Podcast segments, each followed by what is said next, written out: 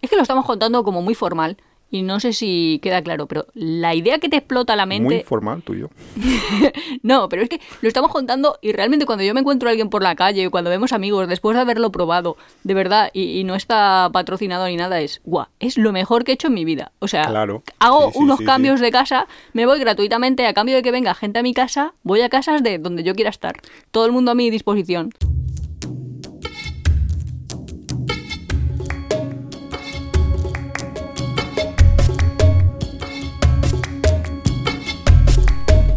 Hola, somos Iván y Nuria, esto es el capítulo 22 de la tercera temporada. Bienvenidos a Tiempo de Viajes y hoy os vamos a hablar de... Nuevas formas de alojarse, en concreto compartiendo casas. Ah, pero ya lo de velas así, eh, en mitad de la introducción. Hay que contar aquí a, la audiencia, hay que contárselo todo ya rápido. No, hombre, no, al revés. No, no los pasa podcasts, sí, ahora mira, ahora todo el mundo se hace podcast, pero es que los podcasts es crear hype, hablar, hablar, hablar, hablar, no sé, a la gente le gusta escuchar supongo que mientras hace sus trabajos puramente mecánicos. no sé. Así que yo ahora mismo os imagino a todas, no sé, bueno, todos limpiando la casa, conduciendo, sí, ordenando cosas, nadando. Eh, yo me ponía eh, cuando iba a nadar antes de que me cerraran la piscina, por cierto, una queja para el ayuntamiento del Campello. Yo iba a nadar. Que seguro que nos está escuchando y dice, va, pues si lo dicen esto ya lo cambiamos. Hombre, por supuesto. Yo iba ahí y me llevaba mis auriculares subacuáticos y, estaba yo ahí escuchando siempre podcast. Yo no escuchaba música, la gente solía escuchar música. Yo me ponía podcast. Soy así de friki. ¿Qué vamos a hacer? Ya, yo a veces estoy en mitad de conversaciones y me apetece ponerme podcast, pero digo, será altamente. con una persona humana? Sí, digo, será altamente. Nuria que, Nuria, que es la persona que dice, es que yo me aburro ya de, de hablar con la gente, porque es que no le puedes poner a dos por. Es que nunca se pone los pero Es que mi podcast no son como, confesiones, pero es que realmente no pasa eso. O sea, vosotros escucháis las cosas a la velocidad normal y no os parece como. esto le hace falta. No, le hace falta vidilla de por favor, cuéntame más, dame más datos por unidad de segundo, porque yo me estoy aburriendo aquí, perdona, pero yo podría estar leyendo o podría estar, yo qué sé, viendo algo. Pues así es la vida. no sé. a ver, estamos hablando los humanos. Tampoco os digo que ahora me vayáis a encontrar y no me vayáis a saludar por ahí por el supermercado, pero vamos, que si podéis bombardear rápidamente. Pero si la saludáis, intentar hablarle como si fuesen los torres sin poco de... No, va. Pues, a ver, es que... A ver, todo el mundo que viaja, porque he pensado, esto al final se tiene que convertir en un podcast de viaje. O si no, mínimo, mínimo, un podcast para viajeros. Podcast de viajes. No sé, esa es la parte que nunca yo transito. No sé si es un podcast de viaje o un podcast para viajeros. La verdad. A mí, la última vez que me pusieron ahí, como te gusta, eh, porque en Spotify te hacen esos anuncios, los que tengáis Spotify lo sabréis, los que no, no. Pero te pone ahí de repente, te salta una notificación en tu móvil y te dice, como te gusta tiempo de viajes, te va a gustar este otro podcast. Y los dos últimos, bueno, el, último, último, último sí que fue el de Íñigo. Me puso el de Viajando Simple, que, que sí, que es de viajes y tal. Pero es bueno, tampoco te crees que es de viajes, ¿eh? Pero es que los Que es dar la vuelta a lo mismo, bla, bla, bla, bla, bla, Pero es de, es de viajes, es de camper, es de viajes. La cuestión, Yo lo he llamado de podcast para viajeros. Que los anteriores me, me habían anunciado. En uno, que si quería, o sea, que como me gustaba tiempo de viajes, tenía que gustarme, o me gustaría, el, de la cafetera, de creo que es de Berlín, de Fernando Berlín, que creo que lo he escuchado una vez, y eso es un podcast más bien de política, pero bueno. Y la yo nunca lo he escuchado, no sé. No sé, y la otra vez me anunció uno, creo que el de Berto Romero, con... con... Y el de carne cruda. El de carne cruda no, el de carne cruda no me lo... No, el de la cafetera es el ah. que me, Pero que es muy parecido, el de carne cruda y el de la cafetera, que son así como de política, de hablar de, temas de sí, Romero, el Berto Romero que dices tú y el Buenafuente, a mí me sale siempre. Pero es que el de Buenafuente, esto es, de humor. nosotros, hombre, a ver, nosotros intentamos darle un puntito así de humor, pero más ácido, más... no tan directo, no sé, en fin. La cosa, da igual. A ver. Podcast para viajeros. Para pero nuestro podcast es de viajes pero qué viaje, pero qué viaje, un podcast de viaje es cuando hacemos un destino. Hay viajes y hacemos podcast de viaje. Hombre, pero hoy vamos a hablar de, lo que es compartir casas para Todo lo que le interesa a los viajeros y además eso es un es algo que los conecta a todos es me gasto menos, viajo más tiempo. Porque cada uno dentro de su nivel, te puede gastar más, menos, lo que sea. Pero todo el mundo intenta de cómo, cómo consigo yo viajar más tiempo. De hecho, hasta iba a decir los grandes viajeros, pero no es que sean gr- grandes viajeros, sino que la gente que lleva muchísimo tiempo viajando también intenta conseguir fuentes de ingresos. Claro, pero tú dices, todos los que viajan intentan viajar más tiempo. Mm, Yo en eso discreparía, porque hay gente que viaja y tiene muy acotado el tiempo de viaje. Sabe que, por ejemplo, tiene su mes de agosto de vacaciones y el resto del tiempo no puede viajar porque Ya, está pues si tiene el mes de agosto, quiere estar 30 días de agosto. Quiere estar los y que no 30 se le días. acabe el dinero el día 22. Eso es verdad, pero tiene sus 30 días y a lo mejor, pues, por su trabajo, es A la gente que un le gusta superabogado, gana muchísimo viajar. dinero y le da igual y gasta a saco. Excepto una historia que nos contaron, que esto es anécdota contable, de A alguien ver. que se fue de viaje de novios. Persona de Ah, sí, alto... sí, sí. Alto poder adquisitivo, digamos. Sí. Gente con yate. Sí, eso te iba a decir. Gente de estas que tienen barcos. Y invitan a la gente, pero parece que se aburren en sus propios barcos. Que dices, vale. Deudo. ¿Cómo se dice en castellano? Dios de da para quien no tiene dientes. Hombre. Pues se fueron de viaje de novios. Es que te voy a decir a Singapur, pero igual era No, creo que era Tailandia. Tailandia, ¿no? Vale, pues se fueron de viaje de novios a Tailandia. Y en mitad, parece ser que en mitad de una playa se miraron uno al otro y se dijeron. Textual lo que nos contaron, ¿eh? La verdad es que estamos aguantando mucho. Esto es muy aburrido. ¿Por qué no nos vamos? Buscaron un vuelo que todos los que, vamos, todos los de mi nivel saben lo que es buscar un vuelo así de pronto, de ya para allá. para mañana. Y se volvieron una semana antes, tranquilamente, porque ya estaban muy cansados de estar viajando. Bueno, es que Pero muy quitado de esa gente. Hay gente muy especial. Que no sé por qué no se fueron a Maldivas. De, bueno, pues si me ha cansado. Tailandia, pues me voy a otro sitio, no sé. Y por dinero no es. El caso, que Que quitado de esa ellos- gente, la gente quiere viajar más. Eh, Y si algo ha aprendido Al menos todos... los que escuchan tiempo de viajes. Sí, pues si algo ha aprendido todos los que escuchan tiempo de viajes, algo, al menos yo, que todavía no me lo sé, que siempre me hago el quesito este de las cuatro formas, es que uno se gasta dinero en transporte, en alojamiento, en hacer excursioncitas y en qué más. ¿Y en qué más?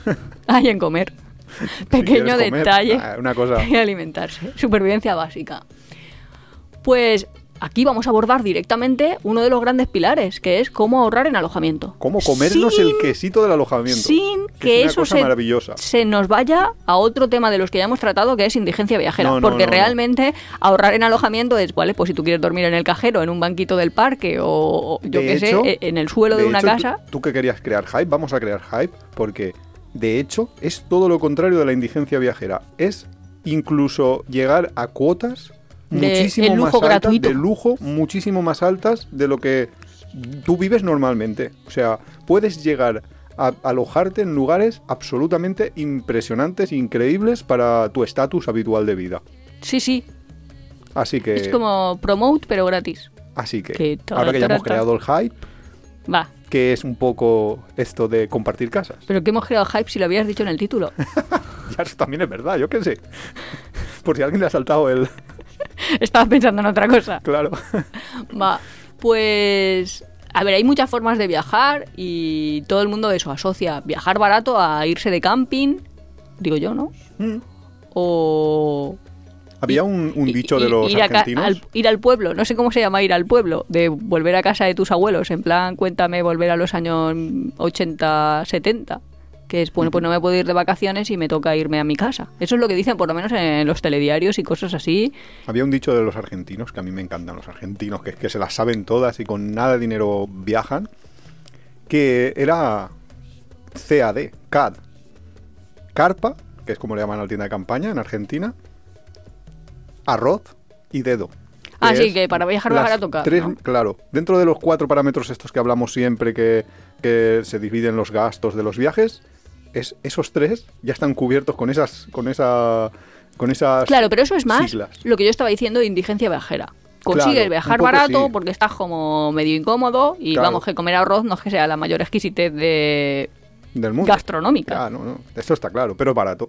Pues Pero no. nosotros, la parte de Edo no vamos a entrar porque la parte de transporte, bueno, podemos entrar transversalmente también de cómo Bueno, pero hoy, hoy vamos al alojamiento. Hoy vamos a, a la parte de dónde nos vamos a alojar. Y el compartir casas es justo eso. El compartir casas es el que tú le dejes a alguien eh, vivir en tu casa a cambio de que él te deje vivir en la, en la suya. Y es así de sencillo. Es, no, no hay más historia que esa. Ahora vamos a ver cómo esto se organiza. Sí, sí, sí, la idea loca y básica es, pues si no te puedes ir de vacaciones porque es muy caro eh, un hotel o alojarte en un sitio, cámbiale tu casa a alguien y así vas a casa de alguien y, Y ya está. Y así de fácil. Y duerme allí. Que nosotros vamos a hablar, básicamente en el capítulo de hoy, vamos a hablar de una plataforma que es la que nosotros hemos usado, la que nosotros usamos y que ahora os contamos de por qué hemos elegido esta, que es Home Exchange. Que esto no es patrocinado. Que esto no en es el sentido de patrocinado, no, no, no. me están dando puntos, aunque Ah, si quieren eh, darme, A mí me patrocinaron. sí, en la Que vuelta. ahora- claro. Bueno, lo puedo contar. En la Vuelta al Mundo, cuando en 2017 yo me planteé el voy a hacer un viaje, voy a estar un año. Mi objetivo es gastar el mínimo dinero posible, que, que luego dije más o menos unos 8.000 y pico porque era el salario mínimo que había en aquel momento en España.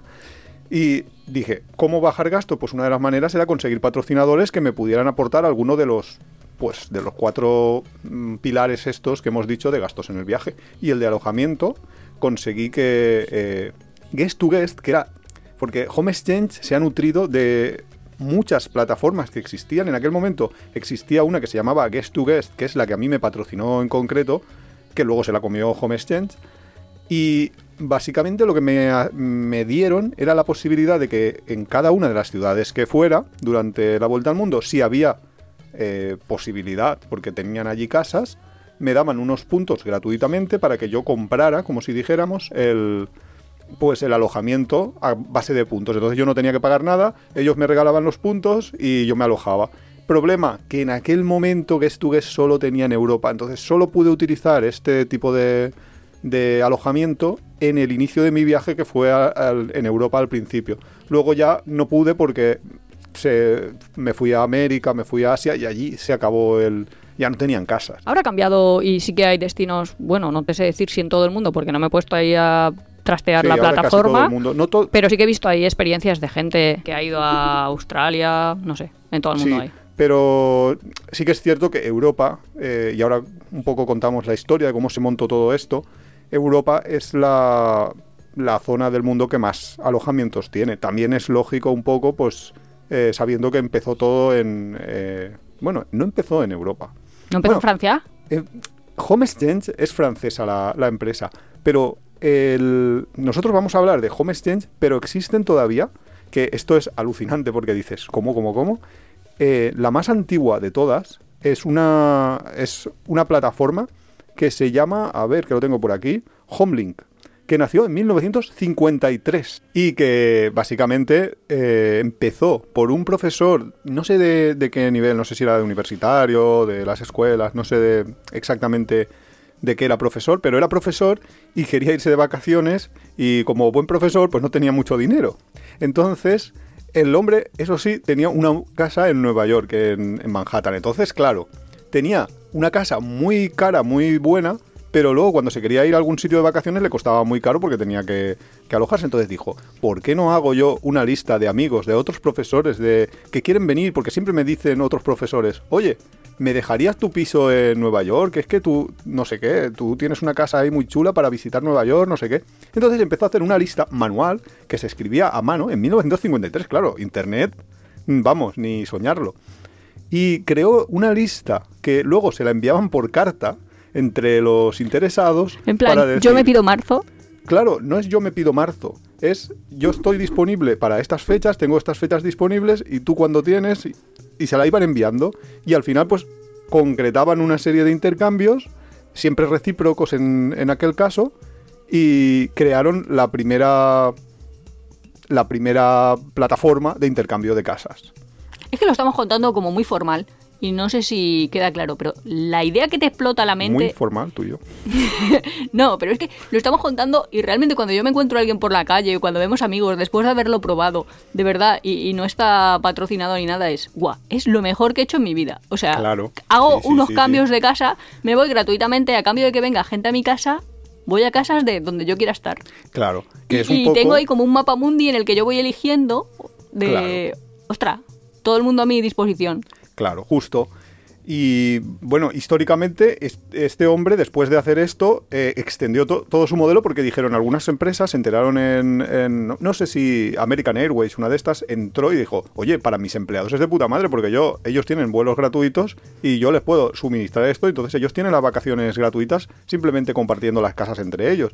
Y entonces, claro, la primera expansión de este tipo de plataformas fue en Estados Unidos, o sea que en Estados Unidos la Homelink esta, que todavía existe y que, todavía eh, es por registro. Tú te puedes registrar y tienes acceso a su base de datos de, de casas.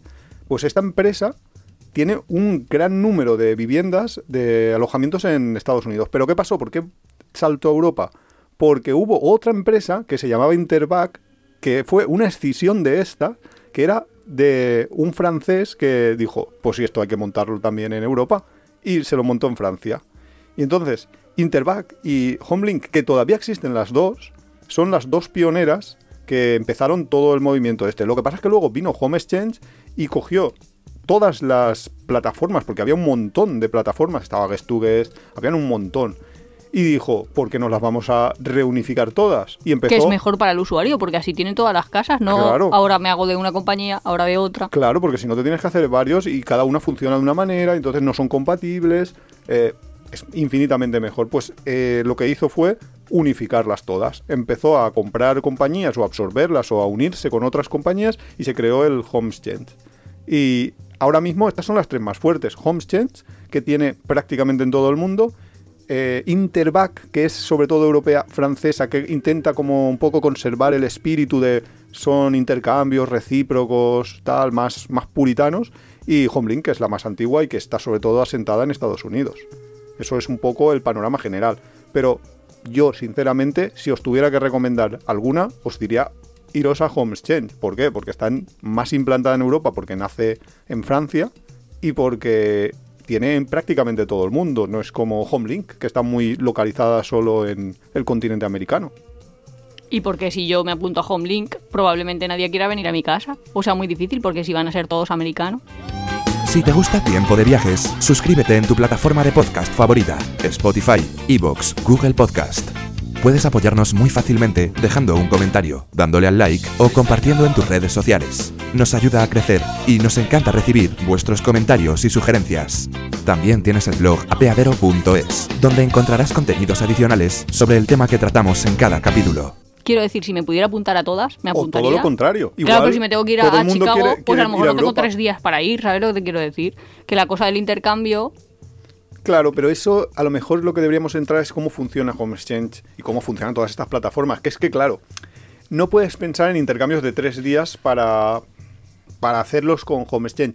A lo mejor A ver, mucha sí, gente sí. Yo he estado leyendo sí. experiencias y la gente lo hace. Sí, pero Incluso tienen que gente ser que va muy con locales. caravana. Muy locales. O no, que se han ido seis meses a Australia y van por ahí viajando por Australia y van a distintas ciudades y descansan cuatro o cinco días en distintos sitios. Es que hay más formas de usarla que como nosotros las usamos y también Vale, es pero interesante. para eso primero hay que empezar a, a explicar un poco cómo funciona esta plataforma. La de Home Exchange en concreto, todas funcionan vía intercambios recíprocos, que es tú dejas tu casa y alguien viene a tu casa y tú vas a la casa del otro.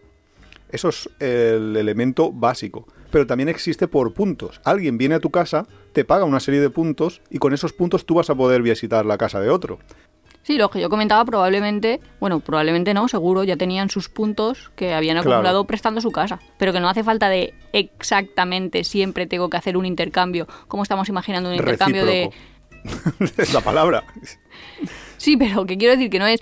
mm, oye, que yo tengo mi casa en un pueblo de Toledo y del 15 al 30 de agosto me voy. Vente tú a mi apartamento en Cullera. Ah, vale, pues nos juntamos y no lo cambiamos. Eso existe. O sea, Sí. eso sí que lo podemos hacer y se llama intercambio recíproco. Que eso es lo que yo hablaba antes, que los más puristas, porque así empezó lo de las listas del profesor de Nueva York, los más puristas es como el método que más les gusta, en plan, tú vas a la casa mientras el otro viene a tu casa y así siempre las casas están llenas, nunca se queda como un- una casa vacía ni, ni cosas así. Bueno, yo es que yo no le veo desventajas al. No, no, yo tampoco, ¿eh? Pero, hay gente que puede verle desventajas en el sentido de, ostras, ¿y dejas tu casa?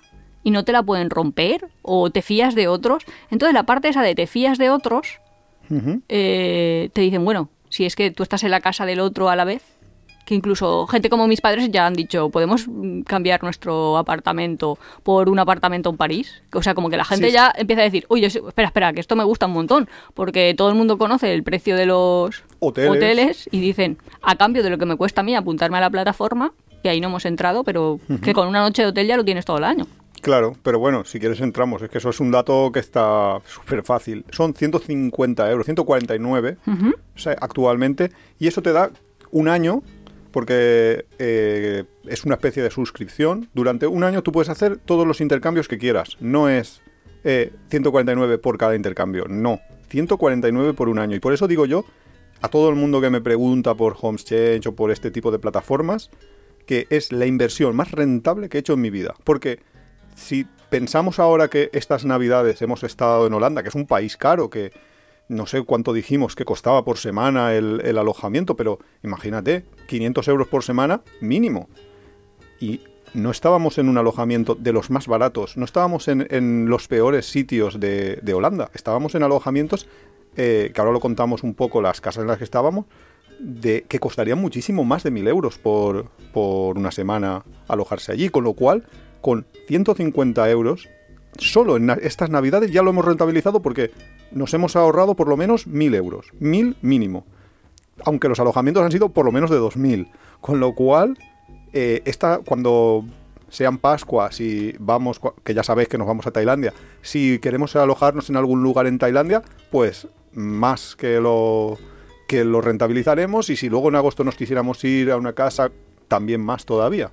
Y en el puente de diciembre, o sea que nos dura claro. hasta cuando ya llegue Navidades. Llega hasta el momento en el que cumplas un año. Y luego cuando cumples un año te, te hacen una oferta de renovación que te dan el 10%. Sí, bla, de bla, todas maneras, si alguien dice, ay, no sé si me conviene o no me conviene, porque no sé si podré hacer los intercambios, el primer año, si no haces ningún intercambio, te lo dejan para el año siguiente. Sí, pero eh, luego entraremos. No hace falta ni siquiera. Tú te puedes apuntar, tú no, no, hace falta que pague los 150 euros. Ah, solo es para ir. Si quieres que mientras venga gente a tu casa Claro, y te van dando que es- puntos y te van dando puntos para que tú vayas acumulando y puedas ir a otros que sitios. es un poco puedes. lo que comentaremos luego en las estrategias de, de, pues para empezar, ¿no? Porque es una opción, el, tú no tienes por qué ni siquiera mm, pagar ese dinero ni nada, tú primero apúntate y mira a ver cómo te va la cosa. Pero, pero vamos, básicamente lo que hemos contado, ¿no? Que el, sistema funciona con intercambios recíprocos, tú vas, él viene, intercambios por puntos, alguien viene, te da puntos, tú vas, das puntos, y luego hay una, un tipo más complejo de intercambios, que son los intercambios recíprocos no simultáneos, que es cuando tú vas a un sitio en unas determinadas fechas y la otra persona viene a tu casa en otras determinadas fechas. Que ahí hay infinidad de juegos, porque puede ser que él no, o sea, que la persona que viene no quiera los mismos, el mismo número de días, quiera más, menos, entonces le cobras una serie de puntos o no, etcétera, etcétera. Todo eso se negocia. Porque todo esto funciona vía negociación, que es lo que intentaba yo comentaros de que esto no es un buen sistema para dos días. ¿Por qué? Porque para dos días necesitas una negociación que te va a llevar un tiempo bastante considerable y a lo mejor pues para dos días te conviene más buscarte un hostel, buscarte un hotel o algo así y no tener que estar, venga, pues en estas fechas puedes, en estas no, en estas Y también es verdad que nosotros todo lo debemos bajo nuestro punto de vista. y bajo nuestro punto de vista, al final somos dos que viajamos. Pero bajo el punto de vista de familias, yo es que tengo amigas que tienen Mm, es verdad. familias, que tienen, vamos, hijos en la universidad, casi, o en instituto mayores, que de pronto dice mi amiga, no, no, es que yo me quiero ir a Nueva York a pasar las navidades con mis hijos. Y dices, ostras, espérate, que eso te va a costar una pasta, porque no, no es una habitación de hotel, son varias. Claro, y dijo, no, no, es que es con HomeChange y, y lo conseguían. Así como yo empecé a pensar, ostras, espera, espera, espera, espera, que esto es un maravilla de para familias también funciona muy para bien. pasar unas navidades. Yo lo que intentaba, mm, la idea que intentaba dar es que cuando es muy poco tiempo, quizás no sea el mejor sistema. Hombre, para Puedes, una noche sí, pues. Perfectamente puedes, para una noche, para dos noches, puedes negociarlo y a lo mejor te, lo- te, te hacen eso, te dejan eh, una vivienda o hacer un intercambio por puntos. Recíproco para dos noches, No, para una, para dos es noches muy complicado que alguien quiera venir justo esas dos noches. A lo mejor sí, sí es muy cerca, porque por ejemplo nosotros estamos en Alicante y alguien en Murcia nos dice, pues un fin de semana nos intercambiamos, pues bien, vale, porque es muy, muy directo, Pensado porque y hecho, ¿no? pillas un coche y ya está. Pero en Nueva York, no. No lo veo que alguien de Nueva York se venga dos noches a mi casa, sinceramente. Yo no me voy a ir a Nueva York para dos noches. Hombre, Ya. pero si no estás, yo qué sé. Si como no vino el danés ahí de vengo a jugar al golf, quiero venir no sé cuánto tiempo. Vale, pero Pues eso bien. por puntos. Lo haces por puntos Sí. más bien. No por... De, pues si no voy a estar ese fin de semana, o ya hago para no estar, y a cambio voy recogiendo puntos que sé que gastaré en algún momento y me valdrán la pena. Justo. Y luego lo que decimos de puntos, como la asignación de puntos. O sea, porque mi casa vale 200 puntos y hay casa de 50 puntos. Vale, tú cuando te das de alta en Home Exchange, eh, tú tienes que subir pues tu vivienda, ¿no? Claro, esto solo sirve para la gente que tiene casas, claro. Eh, hay habrá gente que esté alquilado y a lo mejor su casero no le deja y todas esas cosas, pero bueno, eso ya Según ponen uno- ellos en su web, que eso lo he estado mirando, eh, ponía, ¿es legal? Y decía, sí, sí, es legal, solo que si estás alquilado sería recomendable que se lo dijeras a, se lo dijeras a tu casero. Pero vamos, que puedes hacerlo, ¿eh? Con Puedes casas alquiladas. No, no, no, puede, poder puedes hacerlo, pero muchos caseros no lo van a permitir. Quiero decir que muchas veces eh, no te permiten, incluso yo he visto ahí gente que no te deja tener perros, no te deja entrar Sí, a terceras de hecho la comparación que dicen es, etcétera. es como tener amigos en casa. Si te dejan tener amigos en casa, pues, pues tienes Claro, amigos. Pero tienes amigos y no estás tú. Pero bueno, es un poco... mm, mejor preguntar y tal. Pero bajo qué ley no van a poder estar tus amigos en tu casa.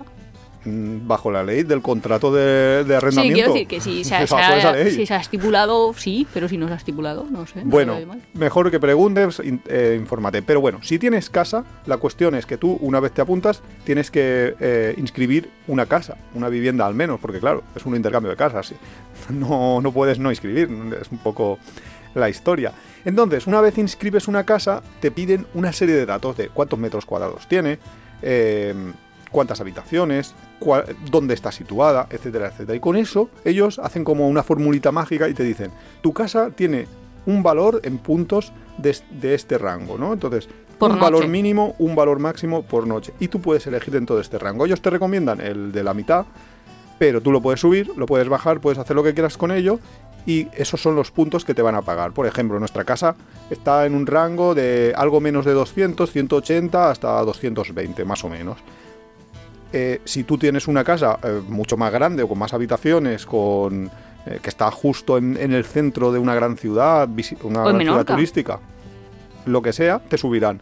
Que tienes una casa pequeña, con una única habitación, con, que está en un pueblo de Soria, pues probablemente los puntos serán muy pocos, serán 60, 80.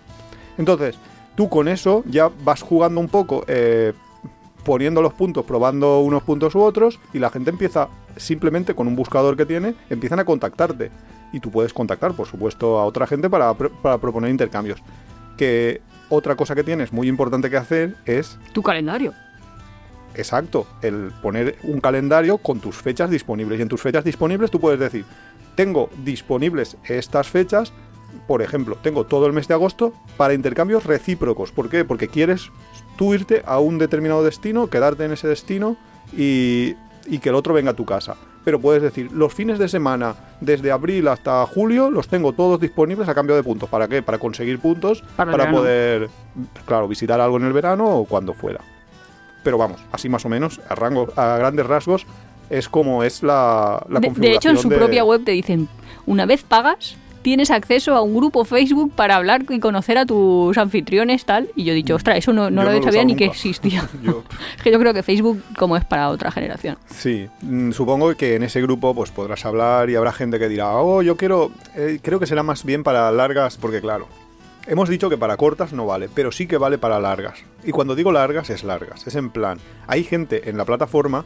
que son jubilados y que a lo mejor tienen meses, meses de intercambio. Entonces es posible que tú quieras irte a vivir la experiencia de ser un berlinés, que por ejemplo nos ha contactado una jubilada eh, eh, de Berlín que ¿Qué vive súper cerca del centro y que nos ha dicho que, que ya está ah, disponible durante todo el mes de febrero y marzo. Y yo digo, plan- ojalá tuviera yo esa disponibilidad. Sí, sí, que si alguien teletrabaja, para gente así que teletrabaja también es maravilloso. Claro, yo podría, pero en el caso de Nuria no. Entonces, claro, eso, una pareja que los dos teletrabajen y que quieran vivir la experiencia de vivir ahora en Berlín, ahora en Singapur, ahora... Buah, eso es... Hombre, también he leído yo una pareja, una pareja no, porque tienen un bebé 14 meses, no sé cuánto tenía, bueno, ahora ya más, que se fueron cinco días en la pandemia a Perth, Australia, y acabaron siendo siete meses porque les pilló la pandemia, ¿sabes?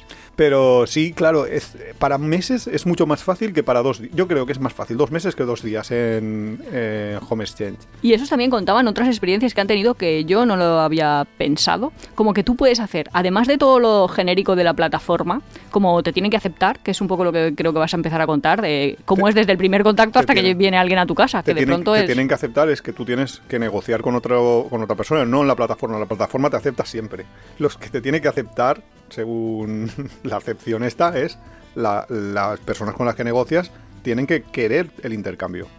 Claro, ahora lo que estábamos diciendo, si nos vamos a ir a Tailandia y buscamos casas, pues le tendremos que contactar. O sea, tenemos un listado Claro. de gente, miramos a ver dónde están los destinos, si nos interesa o no nos interesa, pero ahí es llamar a la puerta, romper el hielo. Le tienes que decir, hola, eh, entre tal fecha y tal fecha me gustaría ir a tu casa, bla, bla. Y empieza una negociación. Empiezas una negociación. Una negociación de cero. Luego contamos un poco en las, en las técnicas de, para conseguir intercambios, un poco lo que hay que hacer y cómo lo hay que hacer, pero básicamente es una negociación en la cual tú te tienen que coincidir tus fechas con las del otro y para eso lo que tienes que hacer en principio es ir a mirar el calendario de la otra persona. Con el buscador, ya solo con el buscador ya puedes poner eh, yo quiero irme de esta fecha a esta fecha y ya te da solo casas que están disponibles en sus calendarios para esas fechas.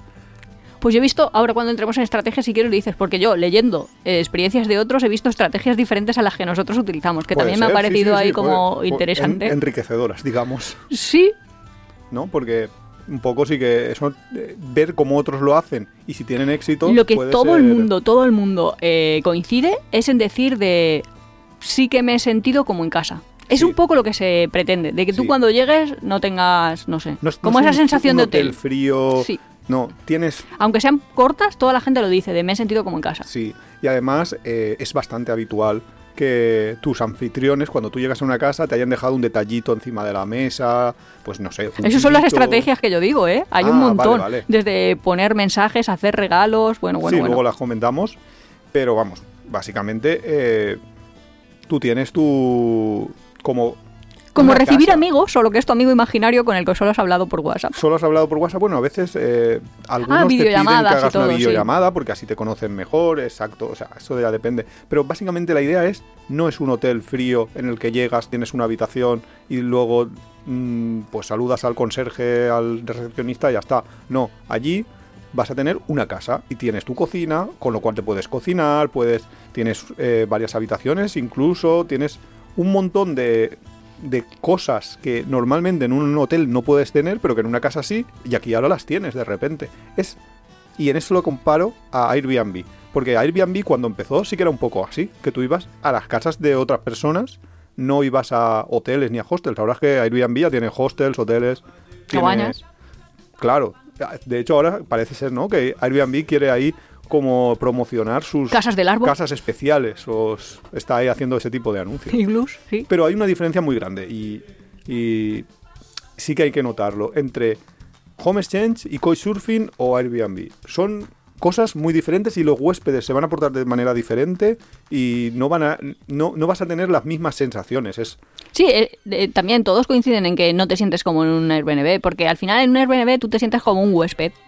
Pero en un home exchange es eso, tú te sientes como en casa porque tienes todo. O sea, tú sí. piensas que si eres una Bueno, familia con Airbnb niños... lo tienes. Sí, pero muchos mm, nombran que si tienes una familia con niños, buscas casas más o menos de que tengan también niños de las mismas edades. Para que tengan si es un bebé, pues te es cómodo etcétera. porque ya tienes la cuna, el bla bla. O sea que vas ahí a pelo, a ocupar Claro. todo lo del otro niño. Pero además eso tienen sus juguetes, tienen todo adaptado, quiero decir, porque yo qué sé, yo me imagino que viene un bebé a mi casa, pues en mi casa las escaleras no tienen una barandillita para que no se me caiga el bebé. Claro, Ni las camas eso- tienen un, no sé, como pequeños algo- detalles que yo no pienso, que pero eso es algo que tienes que tener equivalentes. muy en cuenta a la hora de poner la descripción de tu casa, que nosotros lo pusimos claramente el día que nos que tuvimos que hacer la descripción inicial de nuestra casa. Nosotros pusimos, esta es una casa que puede ser peligrosa para niños muy pequeños, porque nosotros... eh, Claro, no- no- no pensamos tenemos- eso, No pensamos en niños pequeños y, y tenemos mogollón de plantas tipo cactus, mogollón de salientes con- en punta, las escaleras no tienen, Sí. no tienen barreras que dice Nuria, etcétera, etcétera. O sea que, que sí que es cierto que luego al final pues un poco buscas un, Tus gente iguales, ¿no? que son, sí, más o menos parecida a tú y que tenga una casa más o menos Aunque nuestros iguales acaban siendo jubilados. No, la bueno, china, no, pero. la- Sí, sí, pero que. En Astera estuvimos en casa de una china que eh, es una, una chica joven trabajadora y luego estuvimos en casa de en Delft estuvimos en casa de una pareja que tiene un hijo que es nosotros no tenemos hijos y que son Hombre, claro, claro que si no, que no 40 pasa nada, ¿eh? Que no si, si tiene alguien hijo, si tú no tienes, no pasa nosotros mm, ya me gustaría a mí estar en la liga de los jubilados porque eso significaría tener meses enteros para intercambiar ojalá. No, pero eso es lo que te digo, que la gente que nos contacta, yo qué sé, los de Canadá y. sí pero nos contactan pero luego no podemos hacer esos intercambios ojalá Ya. ojalá Somos atractivos para los jubilados. Sí, y envidiamos sí. a los jubilados. ¿Podríamos decir Sí, eso? Eso sí, eso yo creo que es más acertado. Pero bueno, es un poco raro. envidiar a los Bueno, entonces, dentro- lo que decíamos, eh, ¿es diferente de un Airbnb? Sí, en el sentido hogar, un poco porque tú vas a una casa de intercambio, o sea, tú vas a un Airbnb, pues vas ahí, hay un intercambio económico y ya está. Pero es que la gente dice, es que el huésped me ha dejado la nevera llena y me ha dado recetas y me ha dicho, todo está a tu disposición. Claro, esto es es que para que disfrutes, por ejemplo, en ese caso de, esto es para que disfrutes eh, la auténtica toscana. Y dices, madre mía, que no esperaba yo ir a una casa, que he ido gratis, que acabo de abrir la puerta, que encima tengo la nevera llena, los vinos en la mesa y, Claro, y- es que y lo que letreros pasa- de bienvenida, vamos, que le faltaba un ramo de flores, pero en otros casos sí que hay ramos de flores de bienvenida. Claro, porque lo que Le- pasa en Airbnb es que muchas veces, eh, y sobre todo ahora que la plataforma ya se ha consolidado, no son primeras viviendas, su- suelen ser se- viviendas, Vacacional, vamos. sí, secundarias o vacacionales o, o que viviendas que no, es, no están vividas. Entonces, claro, no te dejan la nevera llena porque, entre otras cosas, ahí no vive nadie en general. No vive nada más que el huésped o el turista que va eh, en determinadas fechas. No sé, y que a mí se me haría raro. Quiero decir que podría perfectamente preparar un pastel y dejárselo en el horno y decirle tal. Sí, no. Pero pensaría que el de Airbnb me va a mirar rarísimo. Va a decir, esta mujer extraña. Sí, porque hay, extravagante. Porque es lo que tú dices, porque hay un intercambio económico.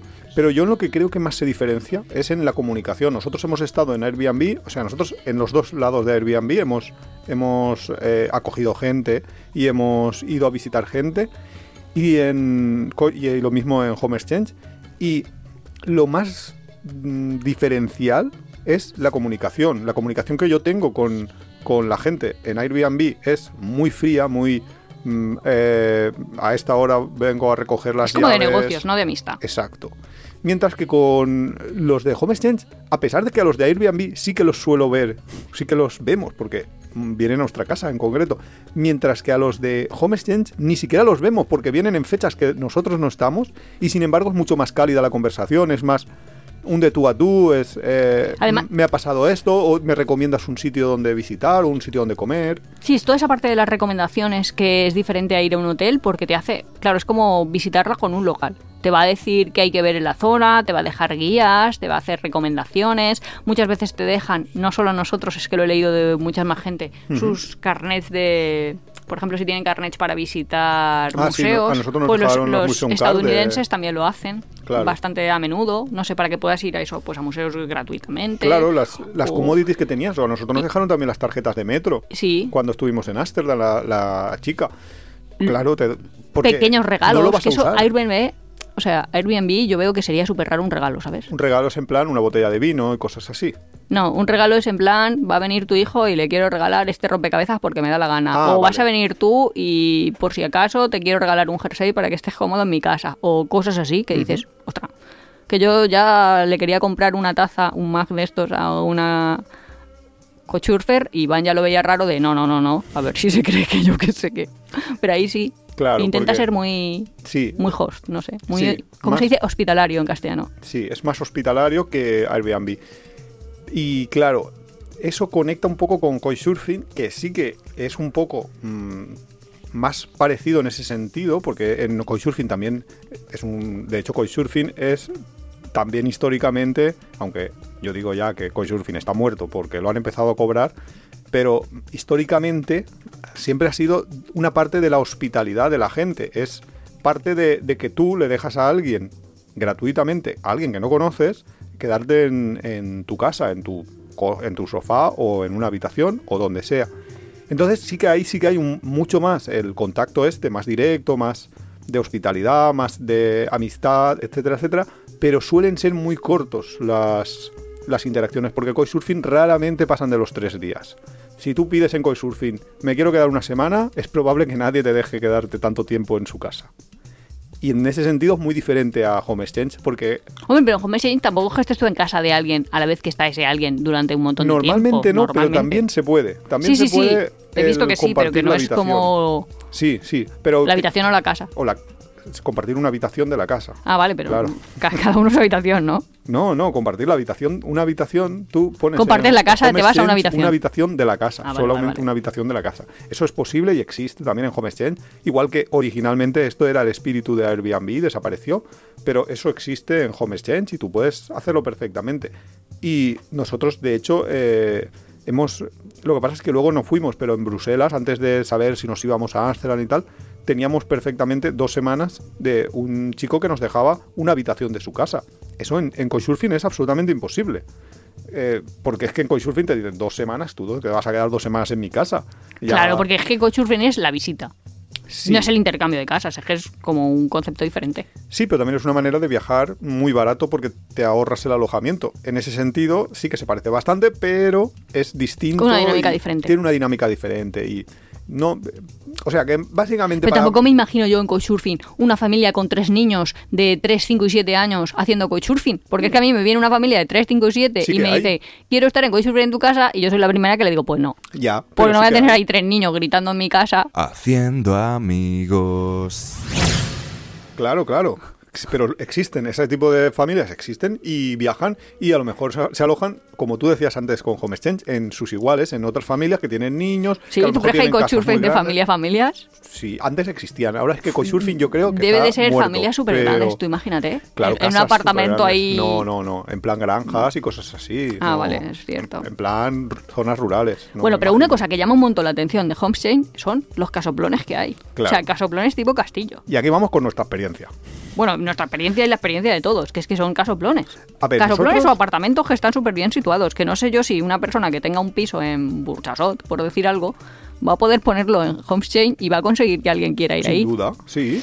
Sí, sí, porque por ejemplo el apartamento, lo que pasa es que estaba en Ámsterdam, pero el apartamento de la chica de Ámsterdam era un apartamento de dos habitaciones, de las cuales una estaba cerrada porque en teoría había un francés que no lo vimos nosotros en una semana, con lo cual no, y luego era un apartamento pequeñísimo con una única habitación y una Ya, cocina, una- comedor muy En una estrecho. ciudad o a un par de paradas metros de un centro de una ciudad, lo veo, pero ya, así... es más raro en un pueblo, una... Sí, eso es más raro. O es una casa muy espectacular, o en un pueblo es más raro. Aunque también hay mucho turismo rural y hay gente que quiere ir a... Pues imagínate, alguien de Madrid que se quiera ir a Salamanca, o que quiera a un pueblo de Salamanca, o que quiera ir a un pueblo de la Guadalajara. Tampoco lo veo tan raro, ¿eh? Bueno, pero yo hemos tenido invitaciones de una madrileña que tenía un piso en el centro de Madrid. Hombre, claro. Centro barra, bueno, zona de metro de esta que digo yo. Y luego también tenía un apartamento en la sierra y nos dice, no, no, os quiero cambiar la casa, pero por la casa de Madrid no, por el apartamento de la sierra este. Porque en y la todos casa de le decimos, vivía. pues no, sinceramente, porque Porque ella vive en el, en el apartamento de Madrid y que sí que sí, nos pero que para nosotros visitar, ir al teatro, no sé qué, no sé cuántos, pero irme a mí a Villabotijo de abajo, no offense. También es verdad que Pues, nosotros tenemos una camper y la gente que no tiene camper y la gente que tiene camper, pues puede ser que le interese o no le interese. Es que eso, cada persona sí, es distinta. pero que hay cosas, Esto- sí, eso es verdad, eso es verdad, aquí- pero que hay cosas más atractivas y cosas menos. Y lo que os quiero decir es que entréis, cotilleéis, pero a veces el nivel es tan alto que yo cosas pseudo poco atractivas, no sé hasta qué punto conseguirían. Nunca se sabe. Ya te digo que mis padres estaban tan, a- tan Yo- así de ponemos el apartamento Yo rápidamente. yo invitaría a todo el mundo a que lo probara. Aunque tengas una casa en un pueblo perdido de Burgos, pon la casa, porque a lo mejor en tu pueblo perdido de Burgos hay alguien que quiere ir y, y te da puntos. Por ejemplo, la primera persona que vino a nuestra casa. Que vino por puntos, porque nosotros, eh, luego os lo contamos, pero nosotros al principio recibíamos vía puntos, eh, la persona que vino eh, por puntos por primera vez vivía en un pueblo de estos que dices, ostras, un pueblo de por ahí que no está ni en la playa ni en nada, de Jaén, ¿cómo, cómo ha conseguido puntos para venir a mi casa? Y era sorprendente, pero tenía puntos. Y era un, un pueblo de Jaén. No, no era ningún casoplón, era una casa absolutamente normal en un pueblo. Sí, sí, Con sí. lo cual, habrá gente para todo. O sea que yo no, no me frenaría el, el hecho de tener. Sí, pero si tenéis un, yo qué sé, un apartamento pequeño que sea en Singapur, yo creo hombre, que es más claro, fácil. hombre, claro. Si tienes un apartamento en Singapur, pues lo flipas. Luego nosotros, eh, la primera vez que fuimos a una casa, también fue alucinante porque fue en Budapest. Bueno, primero fuimos a Bucarest, a una bastante chula porque era un edificio histórico, era grandísimo, era un médico el que, el que tenía la casa, pero la de Budapest era especialmente alucinante porque era una casa que estaba a la vez. En, en Guest to Guest, que era el, eh, antes eh, de existir Home Sí, el precursor. eh, sí. Era un apartamento que estaba ahí y en Airbnb y que tenía seis habitaciones. Y en Airbnb costaba 300 euros a la noche. No, es, que, es que eso era para muchas familias. Y era alucinante porque que nosotros estuvimos estábamos ahí en. Nochevieja y le decíamos a la gente, podéis venir, ¿eh? O sea, claro, y nuestros amigos eh, eran en en plan- incrédulos de... en plan, "¿Pero cómo no, es que no ir?". sabíamos, es que no. Y luego toda la gente, oh, hubiéramos ido. Chico, pues no los estábamos diciendo. seis habitaciones, de las cuales solo utilizamos una, y Claro un, que- un casoplón brutal en todo el centro de Budapest. Y estaba bien. Y estaba muy, muy bien. Y en ese sentido, pues hemos tenido también casas. La, la última que hemos estado, que es la de Delft, en Holanda, pues una, un- es una casa, un duplex, no, un triplex. Porque una, Sí, bueno, tiene una parte de arriba, sí. Sí, una parte de, de tres, tres plantas, es súper grande, que nosotros nos sobraba. Nosotros eh, estábamos muy cómodos en, la en el apartamento de Ámsterdam, que había luego que limpiar menos, porque eso so- sí, tienes que limpiar cuando, cuando termina tu intercambio. Claro. Bueno, tienes que hacer todo lo que haya en tu pacto. O sea, que te pueden dejar vehículos, te pueden, yo qué sé, no sé, todo lo que acuerdas tienes que hacer. Sí, Pero limpiar sí, ¿no? Puedes intercambiar vehículos también. eh, puede, puede ser que, eh, por ejemplo, los, lo- la familia de Delft eh, en su casa tenían bicicletas, tenía tres o cuatro bicicletas y nos dijo que las usáramos sin problemas. Nosotros, de hecho, las usamos. Nosotros no teníamos bicicleta, con lo cual nosotros no le pudimos dejar. Tenemos una bici, ¿no? Sí, ahora tenemos una, es verdad. Pero no, no, No ni siquiera no, no lo habíamos ni pensado. Y hay veces que hay gente que intercambia los coches. Si tú tienes un, un A mí coche esa parte aquí, sí que me da cosa. O sea, Por- no es que sí, me dé cosa, es por si matas a un abuelo o algo. porque es accidentable, ya, bueno, tendrías No, no, no por un daño, o sea, si no hubiera daño a terceros, en- en plan romper una luna, romper un tal, pues va, al final lo arregla el dinero. Pero si luego tienes que ir a juicio y tal, no sé. Pero en principio el que iría a juicio es el otro porque tú en principio si sí, los en principio, en principio, pero yo no le voy a 25 dejar mi años, coche. Si me estáis escuchando y queréis venir a mi casa, que No sepáis que el coche. coche no lo voy a dejar. Las cosas de montar no se dejan en esta casa. No sé, que yo qué sé, alquílate un coche, si es que no pasa nada, te puedes alquilar un coche, te puedes tirar aquí dos meses si quieres. En verano. Es verdad, y a los, a los holandeses les sorprendió lo baratos que eran el, el alquiler de coches en, en España, no, en Alicante. ¿Por qué? Porque vinieron fuera de temporada y y Claro. claro. que hay infinitos coches para cuando es temporada alta. Entonces, claro, los precios son irrisorios en, en diciembre que vinieron ellos. Pues a ver, pegas que le encuentra a la gente a Guest to Guest, el... To que te puede... no, Homestead, que ya ha cambiado de nombre. Ah, vale, a Homestead, que te pueden romper algo, pero es que ya hay un seguro, porque tú con los Sí, 149 sí, es verdad. estos que pagas, Te entra un seguro. tienes asistencia... Además te bloquean 500 euros cada vez que haces un intercambio, que tú vas a la casa de alguien, te bloquean 500 euros para cosas menores, en plan, se te ha roto, yo qué sé, un cristal de una ventana, pues de esos 500 euros te, te van a descontar lo, que, lo que rompa, que es una cosa súper lógica. Que luego a lo mejor nuestros invitados nos dijeron, se me ha roto un plato o no sé qué. Sí, sí, para ver cómo lo hacíamos y nosotros cómo, Claro, cómo lo hacemos. Si se te ha plato roto un plato, no- pues se no te ha roto un plato, no pasa nada. Claro. Aunque otro hombre se le rompió un vaso y me dejó luego un letrerito y con 10 euros, que yo dije, este hombre no ha, no ha ido a un chino en su vida, pero vamos. Sí, pero bueno, eso ya cada uno hace lo que, lo que quiera. Nosotros, el, de hecho, el vaso creo que ni nos habíamos dado cuenta. que Claro, que roto. esa es otra. También tú puedes hacer la comida que hay, quiero decir, porque los típicos botes de arroz, lenteja, garbanzos, no sé, la, la despensa. Pues tú tienes- puedes decir si quieres que la usen, no quieres que la usen o no sé qué, pero yo a veces pienso, ni que tuviera un inventario, yo qué sé, si esta señora ha gastado garbanzos yo no me voy a percatar. Claro, tú puedes decirlo y luego que te dé igual. En realidad, tú dices, no, no puedes usar, pero luego se ha usado, pues. O al revés, o puedes decir, no, usa lo que quieras y luego no usan, yo qué sé. Lo peor que te puede pasar a- en, en Home Exchange o en una de estas, a nosotros ya nos ha pasado. Que es que a, a un. Que no es que se le rompa un plato a alguien, es que, que se le rompa que todo se le rompa la casa. Se Ya. le rompa la casa. Nosotros hemos dejado nuestra casa y nuestra casa se ha roto. Exacto. Con lo cual, nosotros hemos vivido ya en lo peor. realidad no es para reírse, y menos estos días después de lo del terremoto de Turquía y tal, que la verdad es que hay que ser respetuoso con esas cosas. Pero básicamente estábamos nosotros, además estábamos ahí en Tarragona de fin de semana en Portaventura, porque le habíamos dejado la casa a unos franceses, bla, bla, bla, bla, y de pronto me llama la mujer con, Pero, su, pero todo asustada. con su inglés macarrónico para decirme, ¿hablas francés? Y yo, No, no. va a ser que no. Y me dice, tenemos un gran problema. Y yo, ¿un gran problema o pequeño problema? Y la mujer, grande, muy grande. Y yo, ay, madre mía, y la mujer, catastrófico. Y yo, "Ma- no hablo francés, pero esa palabra la he entendido. Sí, la verdad que hay palabras que, que se entienden rápido. Básicamente, es que, ¿cómo lo, comentar cómo lo contarías? Nuestra Ah, casa es un... Iba a decir, es un departamento de tres plantas. Nosotros vivimos en una, en una En ladera una- de una montaña. sí. Y entonces la ladera de la montaña está viva.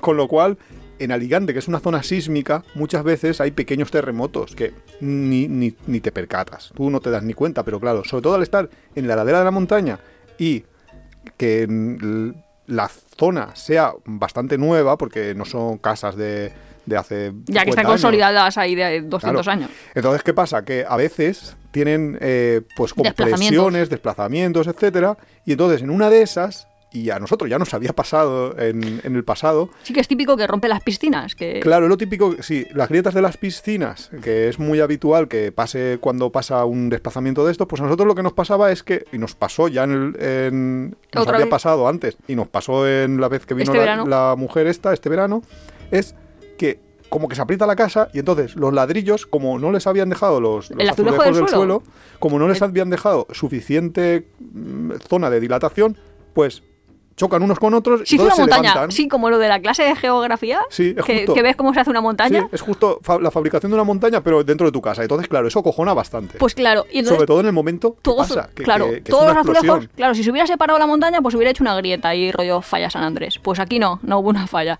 Lo que hubo es una colisión de dos placas.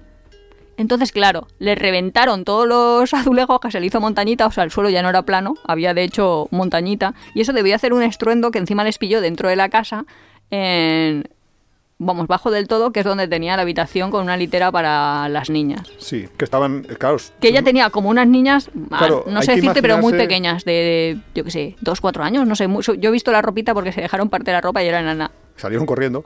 No, no hay salieron que imaginarse corriendo. La, la situación, el, el acojone que te da de tus hijas están durmiendo en una cam, en una habitación y en otra habitación de, porque eh, era, no era la misma habitación, en la, en la habitación en sí no pasó nada, pero en otra habitación de esa misma planta el suelo se ha levantado. Que Claro, eh, dices, ostras, ostras, ostras, a ver si pasa aquí algo más que- Claro, y que, decía, se levanten pero unos no es ladrillos". peligroso. Y nosotros, no, eso es que no hay junta de dilatación y ha habido un terremoto. Pero claro, la mujer decía, ¿qué me están contando? Como que no hay junta de dilatación, ya ha habido un terremoto y se me está moviendo la casa. Total, que ella activó su seguro. Claro, apretó el botón porque hay Botón un de pánico. Sí, hay un botón de pánico y además creo que le llaman así en, en la aplicación de Home Exchange de me ha pasado esto. Entonces se puso en contacto con la gente de Home Exchange y los de Home Exchange no, le gestionaron para que al día siguiente, porque ese- ese- eso era ya por la tarde noche, ya era bastante Cuando nos tarde. llamó de, sí, la catástrofe. No se iba a ir corriendo durante la noche, pero para la noche siguiente ya y las noches que le quedaban, eh, cambiar a otro alojamiento. A nosotros nos dieron los puntos exactamente igual que nos hubieran Hombre, que era dado. un desastre natural, quiero decir que era un terremoto, Sí, vamos. pero que quiero decir que la gente de Home Exchange en ese sentido pues se portó bastante. Que a veces en Airbnb no suele ser tan diligentes. No, no te hacen ese tipo de cosas. Pues yo creo que eso es lo peor que te puede pasar. Yo también lo pienso. Yo no creo ya. Más, más que eso es que ya... Que Se te cae la casa encima y Claro, te abre que la caiga un cabeza. meteorito encima de la casa y te la destruya y te mate a todos los que hay adentro. Porque es que si no, no, no- es que no se me ocurre nada más grave que te pueda pasar. Y sin embargo no pasó nada en absoluto porque No, al final- en plan, bueno, pues te cambias de casa y ya está, haces Claro. tu maleta y te vas.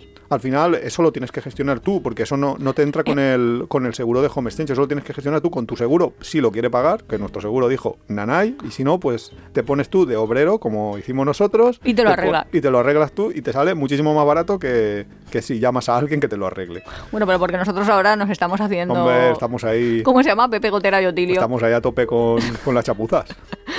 Los vídeos de YouTube quedan para mucho. Entonces, lo habíamos anunciado antes y ya nos queda poco tiempo, vamos a... Los truquitos. a- claro, a hablar de las bueno, pues estrategias. truquitos... Es que hay como muchos, desde lo que hemos dicho de dejarle la nevera llena, que eso no es que sea un truquito para que te acepten, sino un agradecimiento, a Eso- truquitos para que te acepten. Pero es que eso, eso que tú dices, truquitos para que te. de agradecimiento, eh, sí que es un poco porque te da un poco de presión. Si tú, tú imagínate, porque todas estas plataformas, Airbnb, eh, Home Exchange, Couchsurfing, todas funcionan por un sistema de reputación. Y el sistema de reputación es las estrellitas que tú le pones a- al alojamiento una vez ha terminado la estancia. Entonces, claro, tú, si te han dejado una botella de vino y un queso ahí encima de la mesa, te va a costar mucho no ponerle cinco estrellas a ese. ¿En amabilidad o qué? ¿O en limpieza? En todo, en En todo, no. A mí me cuesta mucho. o sea, Iván es que es fácilmente comprable. Bueno, pues la gente en general suele ser bastante fácilmente comprable porque eh, eso yo para mí es... eh, yo a nadie que le he puesto la botella de vino, nadie me ha fallado y me ha puesto las cinco estrellas. Y no sé si es porque no somos las personas más limpias del mundo, con lo cual no creo Pero yo que siempre limpieza- limpiamos antes. No, no, no, no, que nos pegamos unas palizas. Sí, eso sí que es verdad. Pero O sea, porque, está muy, porque parte de muy abajo.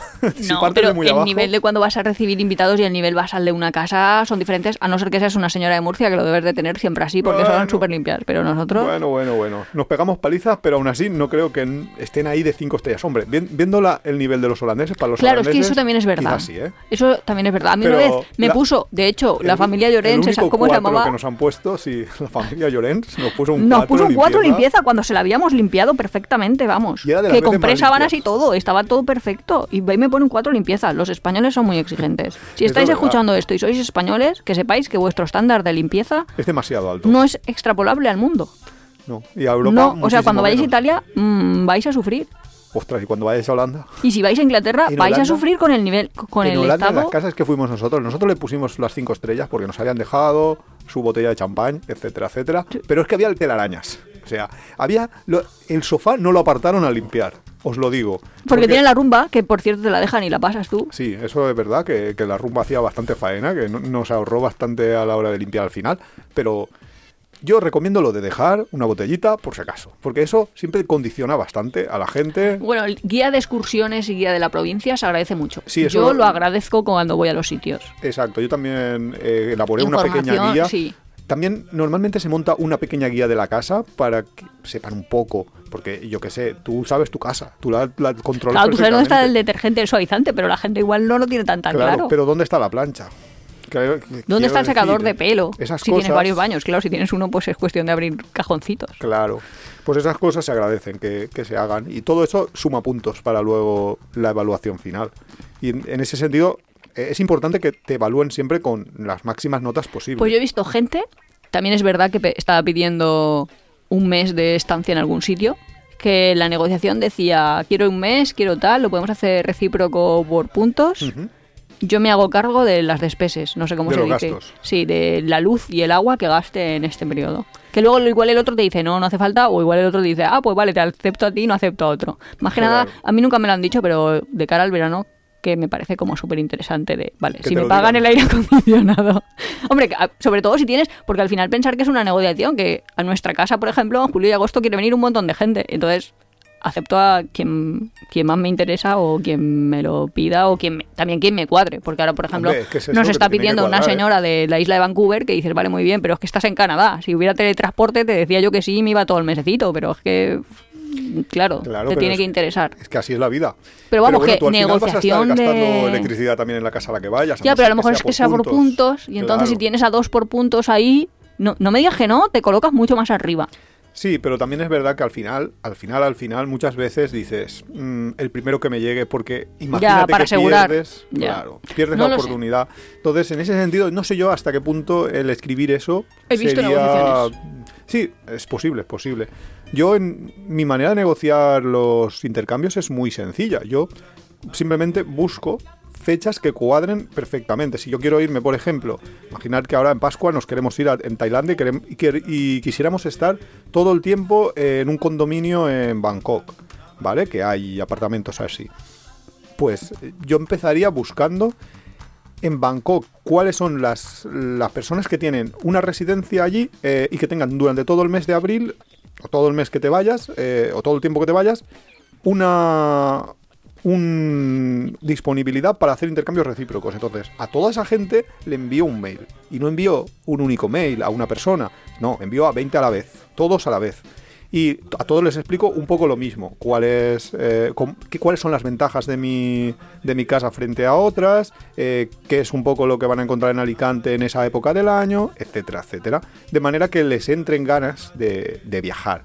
Porque lo primero es que les entren ganas, porque una persona que tenga una casa en Bangkok va a recibir, seguro, seguro, todos los días una, Una o varias peticiones. Con lo cual, tienes que ser, entre los distintos candidatos, tienes que ser atractivo. Entonces, véndele primero y luego ya le comentas lo que quieras de, de que mi disponibilidad es total, de que tengo flexibilidad a fechas, etcétera, etcétera. Pero primero véndele tu ciudad. Esa es mi técnica para... Claro, si por ejemplo el otro día en el IFEMA eh, anunciaron que en Alicante vamos a tener la mayor exposición de guerreros de Xi'an fuera del propia China, que van a venir nueve guerreros, no sé qué, de no sé qué fecha, no sé qué, en otra fecha, yo ya lo estoy poniendo ahí en mi guía de la casa, en plan, la única oportunidad para visitar guerreros de Xi'an en Europa, como si la gente fuera a venir a mi casa para ver los guerreros del Xi'an, pero tú lo pones ahí de, esto es una Te estás- oportunidad única. En realidad te Esto- estás, te estás vendiendo de una... Es, es como un escaparate. el- Sí, sí, sí. Pero Eh, bueno. Es lo que tienes. Un poco eso son las negociaciones y las negociaciones al final pues va a depender muchísimo de Y pilles. luego, además, intenta hacerlo personalizado. Nosotros Sí, muchas veces no podemos. importante. Pero, por ejemplo, lo que os hemos dicho, que si tú tienes un hijo de dos años y ves que los otros tienen un hijo de año y medio, pues tú ya le cuentas, tenemos un niño que vas a encontrar facilidades como... Y le haces ahí toda tu lista Claro, de y es que tam- también es importante, he dicho lo de envías 20 mensajes iguales, pero los 20 mensajes no pueden ser iguales, porque la gente, sobre Es todo la gente que recibe muchos mensajes al cabo del día, va a ver mm, si esto es- has pensado en esa casa en concreto o si no. Es un poco como en Couchsurfing, eso también pasa. Y si tú le personalizas el mensaje, le dices, me gusta tu casa por esto, me gustaría intercambiar contigo por esto, Sí, sí, pero que la gente es mucho más ponían truquitos y hasta el nombre de las mascotas lo metes dentro del Claro. mensaje, tal, o sea... apelar al corazón. Ahí hay que, Sí, sí, sí, que sí. rascar el sentimiento. Sí, además eso, que si yo voy a visitar Londres en un determinado periodo de tiempo, yo me informo de eso, de todas las exposiciones que hay, y le digo que estoy muy interesada en ver estas exposiciones y bla, bla, bla. Y si ella me ha dicho que le gusta el arte, más Pues ya todavía. todavía más, claro. Y que quiero ver esto, Exacto. esto, esto, y que no he tenido oportunidad, ya casi como que la persona lo lee rogándolo. y dice, le tengo que hacer un favor, esta personaje tiene que venir, es que tiene que venir y en estas fechas, no me maree de fechas. Exactamente.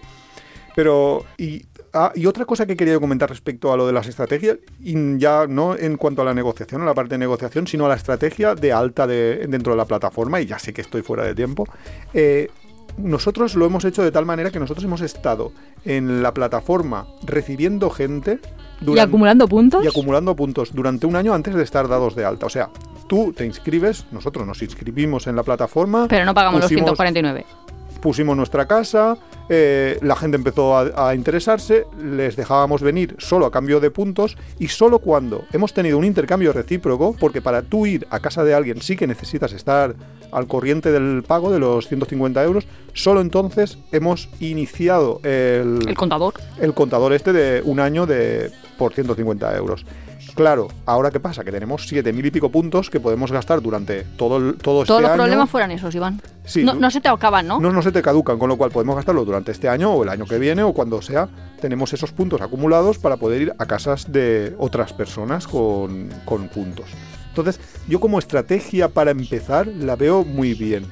Porque así consigues el... No hay, no hay una forma que te pueden dar puntos al principio, unos poquitos puntos, Sí. y que si lo haces porque yo te recomiendo, lo digo por si algún escuchante quiere hacerlo, podías poner en el blog de apeadero por si se quieren apuntar por nosotros o una no, tontería de esas. no- no te dan puntos, pero ahora explicaré por qué es bueno.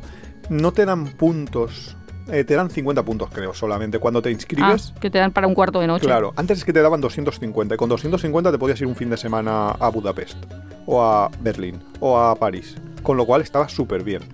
Pero ahora solo te dan 50 puntos y cuando activas, es decir, cuando pagas los 150 euros es cuando te dan 200 más. ¿Vale? Eh, creo que estaba así, ¿eh? No sé si ahora lo han vuelto a cambiar porque todo esto son promociones y yo la verdad es que mm, promociones de alta hace tiempo que no las, no las he consultado. Lo que es muy interesante es que, eh, como todo esto funciona, como hemos dicho antes, por confianza, si te ha recomendado alguna otra persona, tienes como un, no sé cómo decirlo, como una medallita, ahí te ponen eh, recomendado por no sé quién, o este ha sido eh, recomendado por alguien, y eso te da cierto punto de confianza, porque claro, al principio, al principio tú no vas a tener intercambios, no vas a tener comentarios de otras personas, ni, ni vas a tener estrellitas, y eso te hace que, que, pues dar un poco de reputación. Con lo cual, sí que os, os interesa, aunque no vayan a daros puntos por ello, eh, que sea una recomendación de una tercera persona. No, que estaba mirando la propia. Bueno, estaba buscando en la web, pero no lo he encontrado. Y los de Mochiladictos lo que decían es que esa estrategia que estábamos diciendo de al principio, si no sabes si esto es muy fiable o no es muy fiable, haz solo acepta a miembros ya verificados. Ahora solo es posible realizar intercambios si eres un miembro verificado y ya has pagado la cuota anual. No, eso no es cierto. Ah, ¿Seguro? Tú puedes recibir gente gratis siempre. Tú para ir es cuando, o para hacer un intercambio recíproco, es cuando tienes que pagar. Pero si tú no vas a la casa de otro, no tienes que haber pagado. Ah, pues entonces, una maravilla. Yo sí que lo probaría, vamos. Es que solo entrando en la web y viendo las casas que hay, los. Vamos, es que es muy, muy, muy sorprendente. Nosotros lo recomendamos a todo el mundo, sin duda. Vas a poner ahí entonces la información en el blog de Apeadero. Sí, sí, en apeadero.es, en nuestra entrada de siempre, tenéis un enlace por si queréis que os patrocinemos nosotros, como... O cualquiera, pero... Pero vamos, y si no, si tenéis algún amigo que lo tiene o lo que sea, que también. Pero que es interesante lo de la medallita. A nosotros nos dan 50 puntos, o sea que eso no es nada, tenemos 7.000 y pico, o sea que por los Hombre, puntos no lo hacemos. pero también por ayudar a la gente que empieza en la plataforma, pues está interesante y eso, compartir truquitos Y o a lo cierto, mejor... no nos ha patrocinado Home Exchange, pero le vamos a enviar este capítulo porque debería. Porque es que vamos, más publicidad no le podíamos haber hecho ni mejor. Eh, Es que realmente yo creo que la propia potencialidad, o sea, potencialidad, se dice Sí, potencialidad. esa palabra existe, vamos, por lo menos. Quiero decir que no es que hables bien porque te pagan o porque tal, sino es que es muy sorprendente poder ir de vacaciones y despreocuparte de uno de los gastos. Sí, y más en tiempos de crisis que están además- viniendo ahora, porque luego total es comprar en el supermercado, comer, vamos, si quieres ir a restaurantes Exacto, o lo que, quieras. No lo pero hemos dicho, pero el- el eso te hace bajar también el gasto en comida, porque no tienes por qué siempre acabar en un restaurante. Puedes comer en casa, puedes montarte bocadillos para. ti- Tienes es- tienes una casa. Sí, exactamente. Pues nada, hasta la semana que viene. El jueves que viene tenéis otro capítulo de Tiempo de Viajes. Hasta la próxima. Adiós.